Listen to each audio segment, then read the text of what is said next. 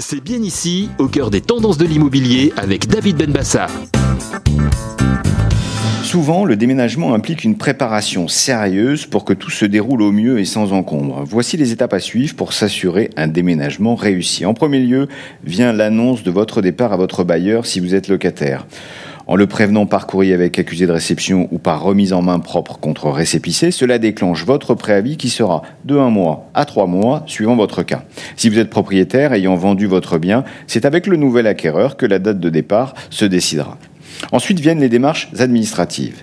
Il faut prévenir de votre déménagement les différents services et entreprises auxquels vous êtes abonné pour éviter de vous retrouver avec une facture dont vous n'êtes plus le responsable. Cela concerne les charges d'électricité, d'eau, l'accès Internet, le téléphone ou encore votre assurance habitation. En plus des prestataires, n'oubliez pas de communiquer l'information aux administrations telles que les impôts, la CAF ou Pôle emploi ou encore la Poste afin que la télétransmission entre les deux adresses se fasse correctement.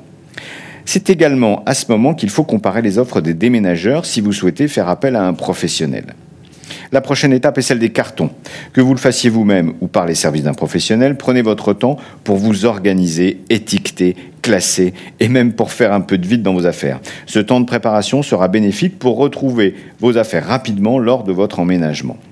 Dans le cas d'une location, pour conclure votre déménagement, il faut passer par la case état des lieux. C'est le moment où votre état d'entrée et de sortie des lieux sera comparé, où vous devrez également rendre les clés de votre ancien logement et on vous restituera votre dépôt de garantie si tout va bien. Vous l'aurez compris, un déménagement n'est pas forcément une épreuve à condition d'anticiper son organisation.